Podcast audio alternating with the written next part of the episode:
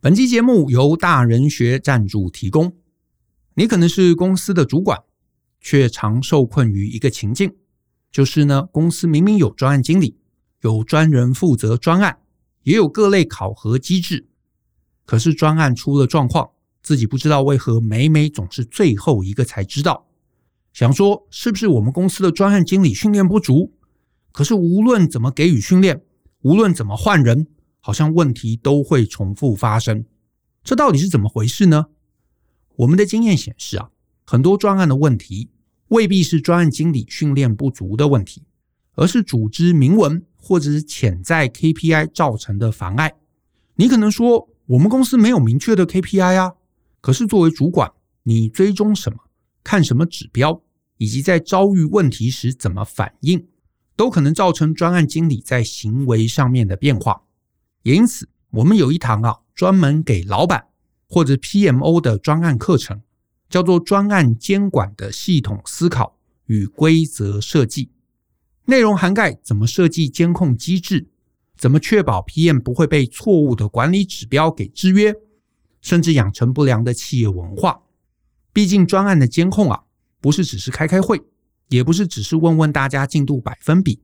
主管自己如果能够理解怎么样是平衡以及合一的指标，才能带给公司健康的成果。欢迎可以透过下方的连结看到这堂课更多介绍。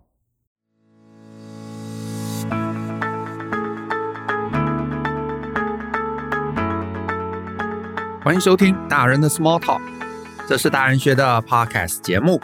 我是舅张国阳，大人学啊是个分享成为成熟大人必备学问的知识平台。我们长期分享职业发展、人际沟通、个人成长、商业管理以及两性关系等等的人生议题。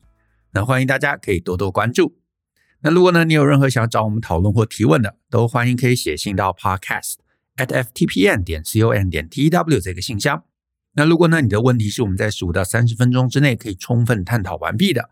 而且呢，你不怕被我骂，那就会有机会被我们选中来放在节目之中。那至于啊，有一些很简单的几句话就可以解答的问题，我会用文字在脸书或者 Twitter 上面来回答。所以呢，也欢迎大家追踪我这两个账号。那这些年呢，其实还蛮多人来找我们问问题的。然后呢，大家其实都会说啊，它带来一个这个所谓两难的问题，而且呢，这问题通常真的啊，既艰辛又艰难。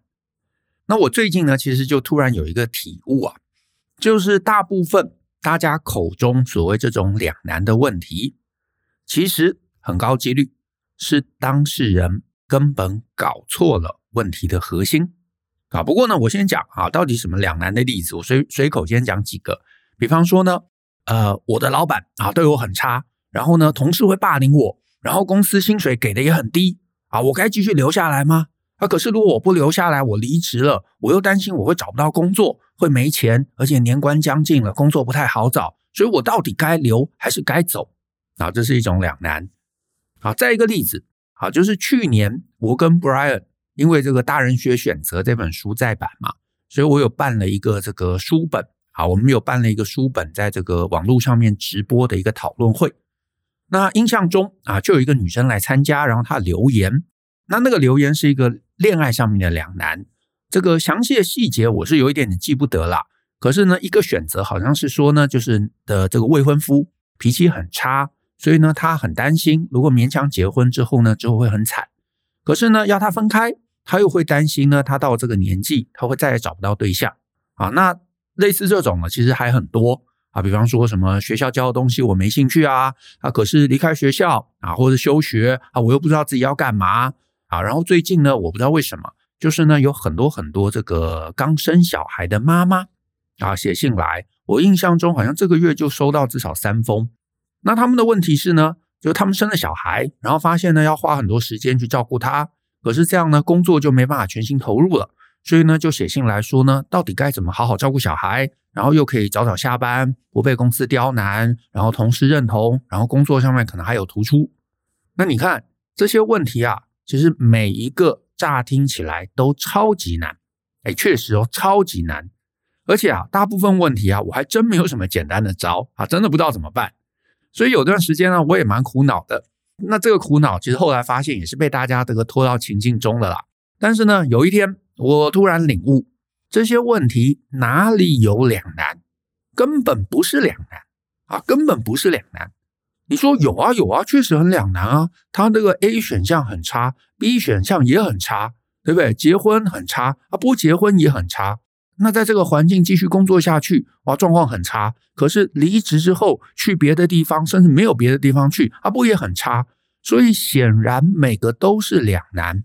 对每个听起来都是两难，可是呢，我之所以说，我后来发现它不是两难的原因，在于既然这 A、B 两个选项都很差，实际的意涵啊，实际的意涵其实是说呢，在这个局之中，你其实毫无选择能力，就是因为你别无选择了，你在危险边缘了，所以你才会落到。必须要在两个都很糟糕的选项中勉强自己去硬选一个。这个时候，你不是专注在这个两难的问题上，这个时候你最该做的其实是退后一步，你要找到到底是发生什么事情让我变得没有选择，找到那个根源问题，而不是忍耐着非选一边。那这个根源问题可能是什么？诶，这个我不得而知。可是这就是你在那个当下最需要找出来的，像刚刚讲这个换工作两难，对不对？这可能是你竞争力低落了，或许是过去过得太安逸了，没有累积一技之长，或者是过去真的太忙了，可是都专注在一些没有办法帮自己成长的那些杂事上面，所以呢，导致呢，可能三年五年过去了，你的资历却比同年龄的人会差上一截。那也可能呢，是过去一直也没有危机意识。所以缺乏积累，那或者呢，这根本也不是你的问题啊，就是从来也没人教过你，你该小心这样的一个陷阱。但是呢，无论如何，就错过了累积实力的时间。但是啊，很遗憾的是，不管这是谁的错啊，不管这是谁害的，总之，时间、命运现在把你推到了一个危险边缘。那我为什么说是危险边缘呢？就是。当你面对这个两难的问题时，表示这个状况已经大到你不认真处理，其实是会不行，是之后会挂掉的境地。因为你只要遭遇一次这种所谓很差跟另一个很差要选择的困境的时候，表示你人生开始卡住了啊，可能还没有卡很紧哦，开始卡住了。可是你只要不处理，你只要没有认真处理，你只要没有好好处理，后面一定。是每况愈下，你就想象，这有点像这个健康检查，你看到开始有几个红字，对不对？可是呢，如果你没有有意识的去处理那些红字，你明年后年的检查红字只可能多，不会少，不会自己好起来嘛，一定会变得更差。所以呢，你就会卡得更紧，卡得更死。你每一次的选项一定会比前一次变得更差，然后终究有一天。你是忍气吞声，你也过不去的啊！比方说啊，比方说今年啊，选项可能是哦，这个公司老板对我很差，薪水也不是很好，而可是我离职，我离职我又没有一技之长，我不知道出去要找什么，所以离离职我会很惨，好吧？那我就你知道忍耐一下，这个薪水差一点，老板这个脾气坏一点，啊，至少是熟悉的嘛，好，我忍耐一下，好，忍一下，可能也还行，可是呢？再过了半年，搞不好是哦，老板有一天忽然当众羞辱我，在会议的时候骂我笨蛋哦，我这我我我在这个环境我还继续该忍吗？可是呃，我离职我会很惨哦，那算了，被骂也也就被骂嘛，好，那我再忍一下，然后再忍一下，然后在半年之后，可能是诶，我终于有一天，老板一直骂我，我忍不住了，我跟他拍桌子，我呛声，然后我走人。可是呢，我离开之后，哇，我真的找了三个月，好不容易找到另外一个新工作。可是这个新工作环境更差，老板脾气更不好，然后呢，薪水也更低。我到底应该勉强留下来，还是应该我要离职重找？可是离职我好像又会更惨。好，然后你选择继续忍。好，然后又半年，可能这个时候问题变成哦，我在这个环境中真的压力太大了，所以我忧郁症了。然后我加班太疲累，所以我去看医生。所以医生跟我讲说，你身体已经变得很差，你不能继续加班。呃，可是如果我不加班，我底薪不够，我就没有钱生活啊！啊，我该怎么办？所以我该忍耐加班吗？还是我该离职？好，然后你可能又选择继续忍耐。然后等到再半年，身体可能变得更差了。然后医生说，你这样子不行啊，要开刀啊，开刀最好要用一些自费的这个医材来治疗。啊，可是用了这个自费的医材，我就没有钱吃饭了，家人也会很惨呐。所以我到底该怎么办？所以你会发现，忍耐的终点就是状况越来越差。忍耐的终点，最后其实只有一条路，就是死路一条。而且你越忍到后面，你就越难脱出。你越到后面，你再来找别人，别人也越难给你什么建议，因为你手上的资源越少，时间越少，筹码越差。除非有人愿意真的给你一笔钱，对不对？你说状况已经卡死了，除非有人给你一笔钱，让你去开刀，让你把身体养好，中间不要工作，好好把身体这个照顾好之后，然后甚至有人手把手教你一个技能，给你一笔钱让你创业，否则你的命运会再不可逆。可是你说别人跟你非亲非故的，谁会拿这么一大笔钱来帮助你？几乎没有，所以我才要提醒，两难的问题通常不是真两难。一旦你把它定义错了，把它当成两难，把这个困境缩限在二选一之中，表示你搞错状况。你搞错状况，你就会心存侥幸，你就会期待有没有什么神奇妙方。可是我跟各位讲。只要你卡住，只要你面临那种两个很坏的，非要选一个，你卡住了，那个时候就没有神奇妙方了。你想不出神奇妙方，你就会到处你知道问人、求神问卜，啊，或者写信来给我们，想说死马当活马医。可是呢，你没有，我也没有，别人多半也不会有啊。你去求神问卜，人家跟你讲说啊，再忍忍耐一下，半年就会好了。其实半年也不会好，而且呢，更讨厌的是。因为我们第三者，我们不是你，我们没有这个非解决不可的痛，所以呢，我们帮你大概想一想，它也就过去了，对不对？可是你不要忘记，你是当事人，你会温水煮青蛙，这个温水煮青蛙，这个命运，这个环境会把你慢慢、慢慢、慢慢的推动，让你卡得越来越紧，卡到最后动弹不得，卡到最后动弹不得为止，所以。这种事情，你一发现，你就要找彻底解，就是要有所牺牲，而且不是你列出来那种什么小忍耐，牙咬一下就会过去那种，不是的，是很大的。是我在这个第三百六十集啊，我也建议大家可以去听一下三百六十集，在三百六十集讲到的，也就是晋级的巨人那句话：什么都无法舍弃的人，什么也改变不了。所以，当你面临这种负负。非要选一个的两难的时候，其实回到根本只有一个答案：你在现在这个时间点，你必须不惜代价的牺牲来换取改变。你要让自己改变，你要彻底的改变，得要有觉悟，然后要用最大的力气来翻转到此为止的所有的习惯，所有的习惯，对，所有的习惯，你要打破啊！我们要打破那个安逸感。然后要想办法去增加人生在下一个阶段的选择性可能性。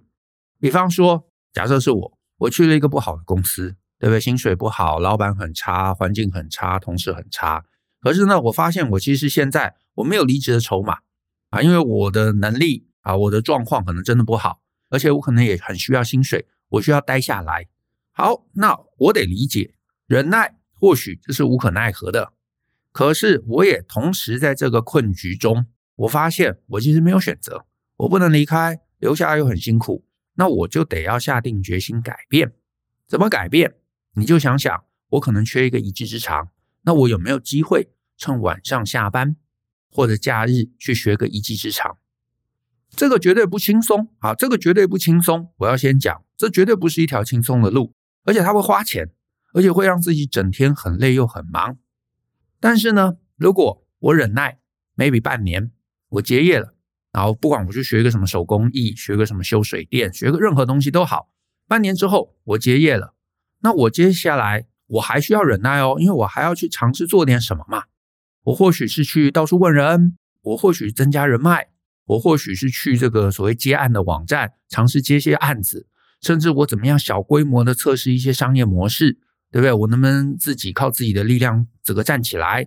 或者我能找到一个什么同业公会？总之我要做点什么事情，或者我就是认真的写履历，开始投履历，用我的新技能，看看能不能帮我找到一个工作，找到一个 side project 能够帮我加薪。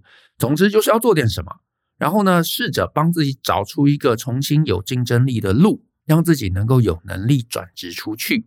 我其实，在 S 零一二这个讲座讲了我年轻时候试着转职那一段历程，我觉得也是一个你可以参考的一个思考。因为我在当年那个年纪，我脑中想的不是很累，而是我愿意牺牲什么来换得我想要的东西。你知道，这个其实是让你能够忍受艰苦的一个必要性。但是呢，总之这段时间是非常非常艰苦的，你要牺牲，你要花时间，你要不眠不休。可是呢，这没办法嘛，因为也就是前面可能过得太安逸了，或者你不知不觉过得太安逸了，那前面浪费掉的，现在我们当然得加倍补回来。补回来才会有机会能够突破。那当然，如果更好，然后更完美的是根本不要让自己陷入这个境地。你在更早的年纪，你更有余裕的年岁，更有时间的年岁，更有资源的年岁，你就想想自己还可以怎么样增加选项，怎么样让自己能够不断的增长，怎么样能够把这些可能性都握在手里。这其实也是啊，我算是苦口婆心吧。我每一次我都很衷心的建议年轻的朋友，你大概在二十五岁前后啊，至少三十岁之前，你务必听一次 V 零一八用经营公司的思维经营你的人生这堂课。因为啊，如果大家能够把其中的概念搞懂，你在很年轻的时候你就做对，你就让自己一直走在一个正确增长的路径上面。能够让你周围的这些长官，呃，这些贵人能够看到你，其实你会避开很多这种职涯的坑。否则啊，我们其实大部分人直觉都会把时间跟机会浪费掉，然后等你到很后面啊，你比方说你三十五、你四十，你才发现自己卡住了，你要脱出困境的代价，其实真的就会高非常非常多。那我也看太多了，所以我就觉得这很可惜。可是这好像也没办法。因为年轻的时候，学生时代也没人教过我们这些，然后父母的经验，他也未必适用在这个时代。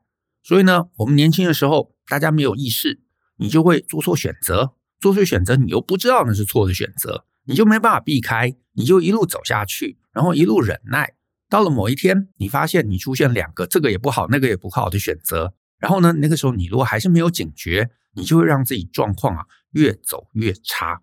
可是呢，如果能够避开，人生就可以少掉很多这种很烂两难的困局。这种很烂两难，其实不是两难，它就是一难，就是一难，你没有选择了。那另外附带一提，就是有一些困局啊，则是我们做了某个人生抉择之后，你发现日子开始慢慢变得艰难。这个其实也常常是生命给你的一个警讯。那我刚刚也提到嘛，就最近不知道为什么，很多这个新手妈妈然后传这个 email 写讯息来给我，他们就问啊，他们生了小孩，然后发现时间被霸占，要全职照顾小孩就没时间来自我实现。可是呢，要自我实现，小孩就没办法全心全意的照顾啊，甚至没有人照顾，所以呢，他们就觉得很两难。可是我还是要很遗憾的说，这个跟前面提到的它是一样的问题，就是你卡住了。这可能也不是你的错啊，也不是你不够努力啊。换句话说，也不要在那边追究到底是谁害的，而是照顾婴儿跟在工作上面突出这两个，很可能都是一个全职啊，需要全职投入的事情。但人一天也就二十四小时嘛，这也就是物理上面的无可奈何。你小孩生了，其实也就是强制帮你打开了两个全职工作。可是你这个时候如果才开始想要怎么办，老实说啦，也没什么神奇的好方法，因为能做的选择其实也就几个。比方说，第一个，你投入更多更辛苦的时间，减少睡眠啊，趁他睡着的时候勉强做点什么。但是我猜这个其实也不太务实啦，因为小孩的这个作息其实也不稳定嘛，所以你的常常工作就中间被打乱，那这个一定是会被影响到的。那第二个。就是有没有人能够来协助你，比方说自己的妈妈、婆婆、老公，呃，或者其他的亲朋好友，或者如果家里的经济没有问题，请人来帮忙，大概也是一种。换句话说，就是怎么样透过外援来争取到更多的时间。你有办法争取到，就有办法兼顾；你没办法争取到，那老实说，这件事情其实真的也无解。那这个时候，无论你选哪一边，那必然就是得要牺牲另一边。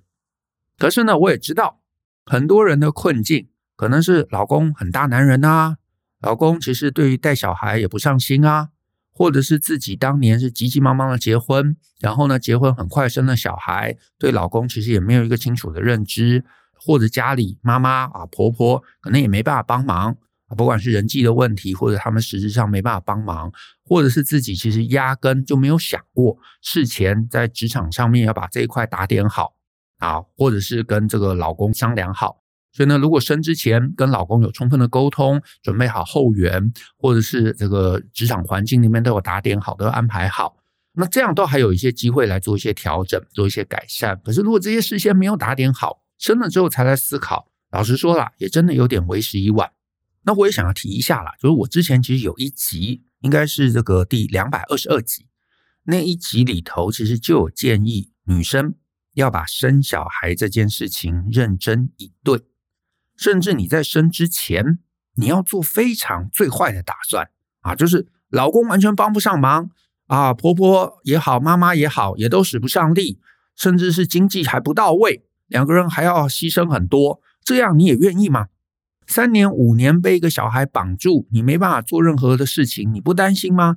这些如果你都想过了，你都觉得 OK，然后呢，你生之前你就想自己的经济来源要怎么巩固，生之前就想好职场的选项，跟老板跟公司谈判好，沟通好，退路也都准备好，这些有了，你踏入那个状态中，你就不会让自己瞬间陷入两难，也就是不会让自己。瞬间陷入没有选择的境地，选择其实是要事先来配置的，选择其实是要事先来准备的。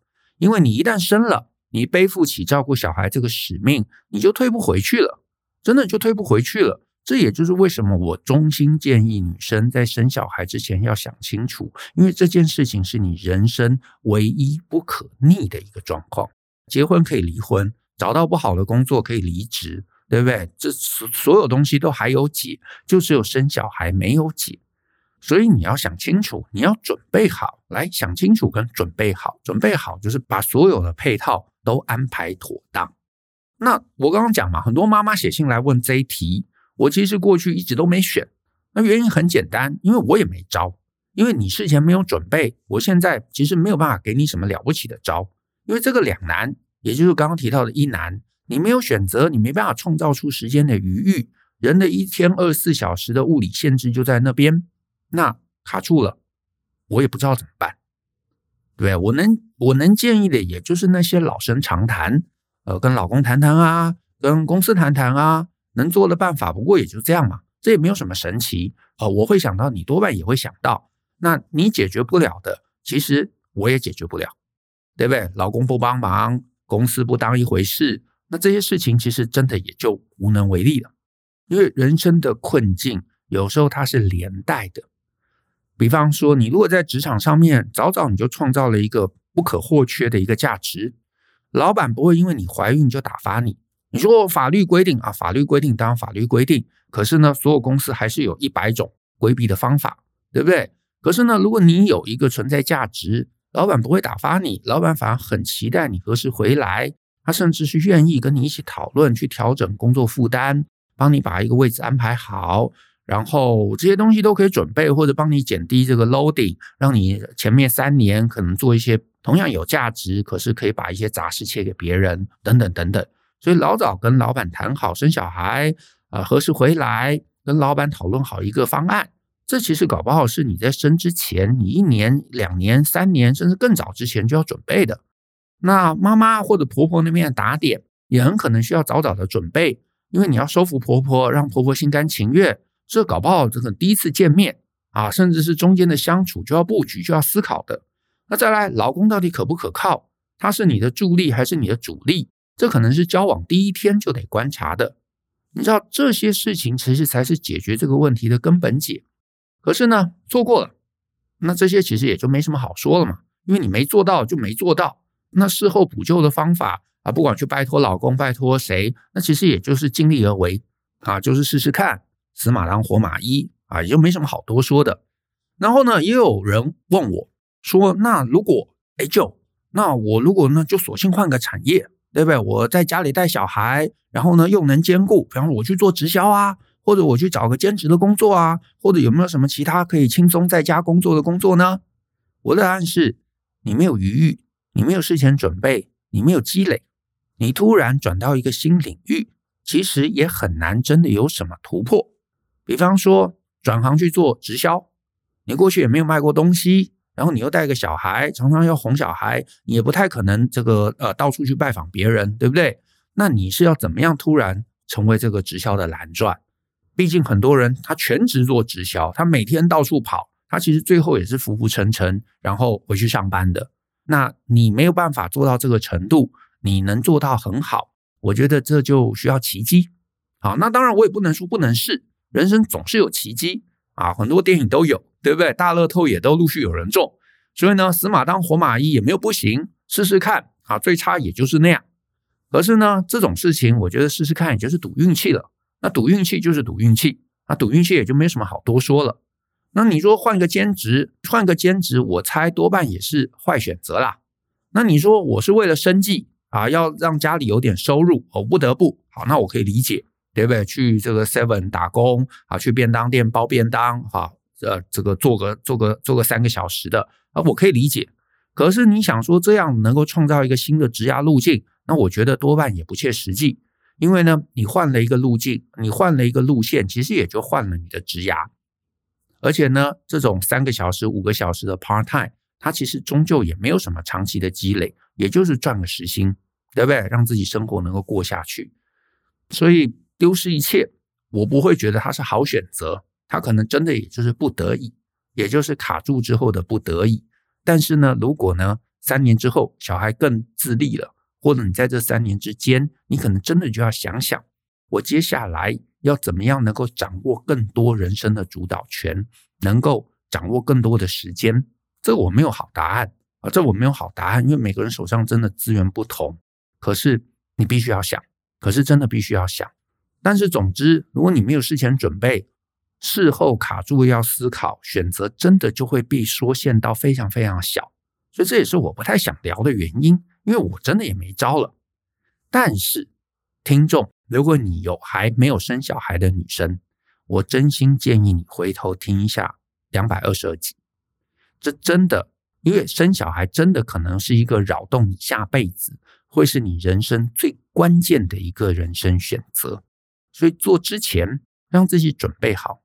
啊，不是心理，不单单是心理准备好，不单单是身体准备好，是生活的方方面面都准备好。想想这个男人是不是一个可以跟你携手一起来照顾小孩的人？经济的资源、生活的资源、其他外力的资源，你工作上面，你这些东西其实方方面面都要有所配置，有所配置，有所准备。你当你碰到这样的一个人生改变的时候，你才不会突然被他卡住了人生，而能够让你感受那个获得小孩的喜悦。我觉得这个其实才是比较重要的一个思考。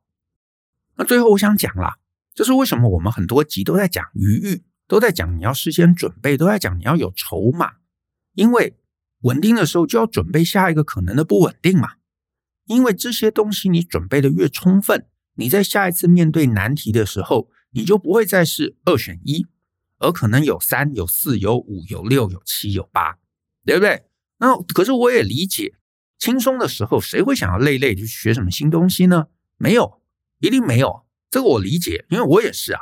我这个平常休息，我也想要看个剧、看个漫画、打个电动什么的。可是你人生只要开始碰到一次坏选择跟坏选择，非要选一个。啊，这个时候你就要有一个警醒点，就像看那个动画，对不对？主角冒出一个惊叹号，这个 moment 就是冒出惊叹号的时候，你就要提醒自己，等等，就人生卡住了，我不能再发懒，我要退回来理解一下，我到底在哪里卡住，我的问题在哪里？什么是我的根源问题？我要开始牺牲了，我要开始改善处境了。就像前面提到嘛，就跟健检一样，你健检有红字，这个时候。有一个红字，有两个红字。你稍微改变作息，稍微吃健康一点，稍微多一些运动，你往往牺牲很低，你就能救回来。可是你这个时候不当一回事，大部分人这个时候都不当一回事，对不对？可是你这个时候不当一回事，下一次、再下一次、再下一次，你就会发现红字好多，然后医生要你做的事情难到不可思议，牺牲绝大，你就会做不到。你做不到，对不起，就没有了，后面就没有了，因为后面就每况愈下，然后你就卡得紧紧的，紧紧的就没救了。你这个时候思考就是到底要自费医材还是对不对？健保医材，反而是这种事情了。可是这个时候就已经你知道为时已晚。所以人生的见解，人生的见解，人生没有见解嘛，人生没有数值嘛，不像 RPG 一样对不对？会跳数字。可是人生的见解就是你以为的两难问题，两个很烂的东西要你选，其实答案就是告诉你，你人生的筹码用尽了，所以你选择不够了，你要完蛋了。可是为何选择不够？就是我们之前花太少的心力在增加选择上面，没有增长，没有基数啊，可能是自己害的，可能是日子太忙，让我们都是专注在一些你知道紧急可是不重要的事情上，所以要调整啊，要调整。或你知道环境不好，可是你就是习惯了，所以没有离开。你知道这个人不好，可是你就习惯了，你没有离开，甚至你自己有些坏习惯。对不对？抽烟啊，酗酒啊，然后你没有动作，可是终于到了某一天，你要面对拿掉器官或者是死，你要面对终身吃药或者是状况恶化，这个其实才是时间，才是人生对我们最大的一个恶作剧。所以拜托各位，你第一次碰到坏选择跟坏选择的两难，你就不要选。你就不要乱选，你就要退回来找根源，然后动起来，不要浪费时间在那边推敲。哎呦，这个两个好像都不是很好诶，哪一个比较好忍耐？没有，两个都不能选，因为两个都只会让你状况更坏。所以，请理解这个问题，人生的很多问题不是两难，它是一难，就是没有选择的那一难。好，可是人生也有真正的两难问题。可是真正两难问题长什么样子呢？我举几个，比方说，哎。这个餐厅的龙虾跟牛排看起来都好好吃哦，呃，可是我只吃得下一项啊，你觉得我该选哪一个？该选龙虾还是牛排？好，我再给你一个，哎，我目前同时录取了哈佛还有 Stanford，我到底应该去哪一间比较好？再给你一个，哎，我很想成为 AI 的专家，然后最近微软还有 Google 都给我 offer，我到底该去哪一间好？啊，我再给你一个。我想要买台北的房子，或者是竹北的房子，那一个离我老家比较近，一个离我工作地点比较近，我该选哪个好？我告诉各位，当你碰到两个好事，你不知道该选哪个，我觉得这才是真正的两难。那当然，这种两难很幸福，然后因为其实选哪个可能也都没差，都是人生的锦上添花，所以呢。我相信你跟我啊，都会希望你接下来人生满满都是这种两难。可是呢，回过头啦，我会觉得这种两难，搞不好其实背后一样还是能力不够的问题，搞不好一样还是能力不够的问题。因为呢，如果你让自己多赚点钱，啊，台北也买，竹北也买，啊，平常住竹北，假日回来台北住，啊，两难不也就处理掉了吗？人家不是说吗？小朋友才做选择，大人都嘛都要。讲起来是开玩笑，可是真的，所有的两难或许都是人生对我们选择不够、能力不够的提醒。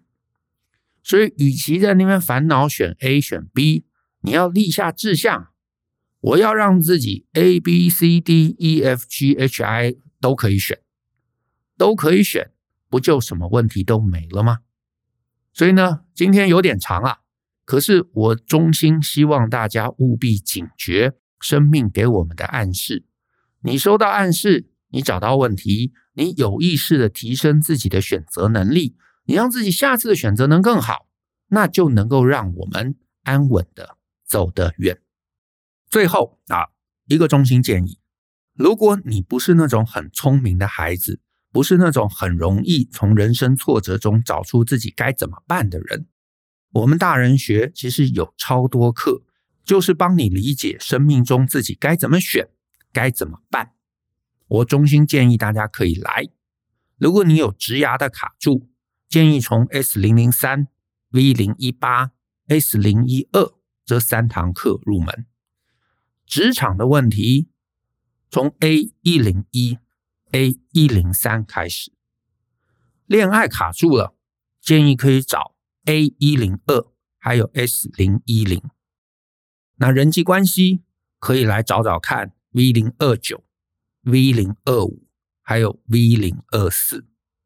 你在网络上面 Google 打大人学跟刚刚的课程代码，你应该就可以找到对应的课。那当然还有很多很多有帮助的课，也欢迎大家上网到大人学的报名网站来参考看看。我是觉得你知道该做什么，你又愿意去做，人生就不会卡住，不会卡住，你就再也不用面临这种夹两难的问题。那我们今天的节目就到这边，谢谢大家的收听。那如果你喜欢我们的节目，欢迎分享给亲朋好友，尤其欢迎大家在节目下面留言给我们一些鼓励。我们一起相信思考，勇于改变，一起来学习成为神兽大人的各类学问吧。那我们下次见喽，拜拜。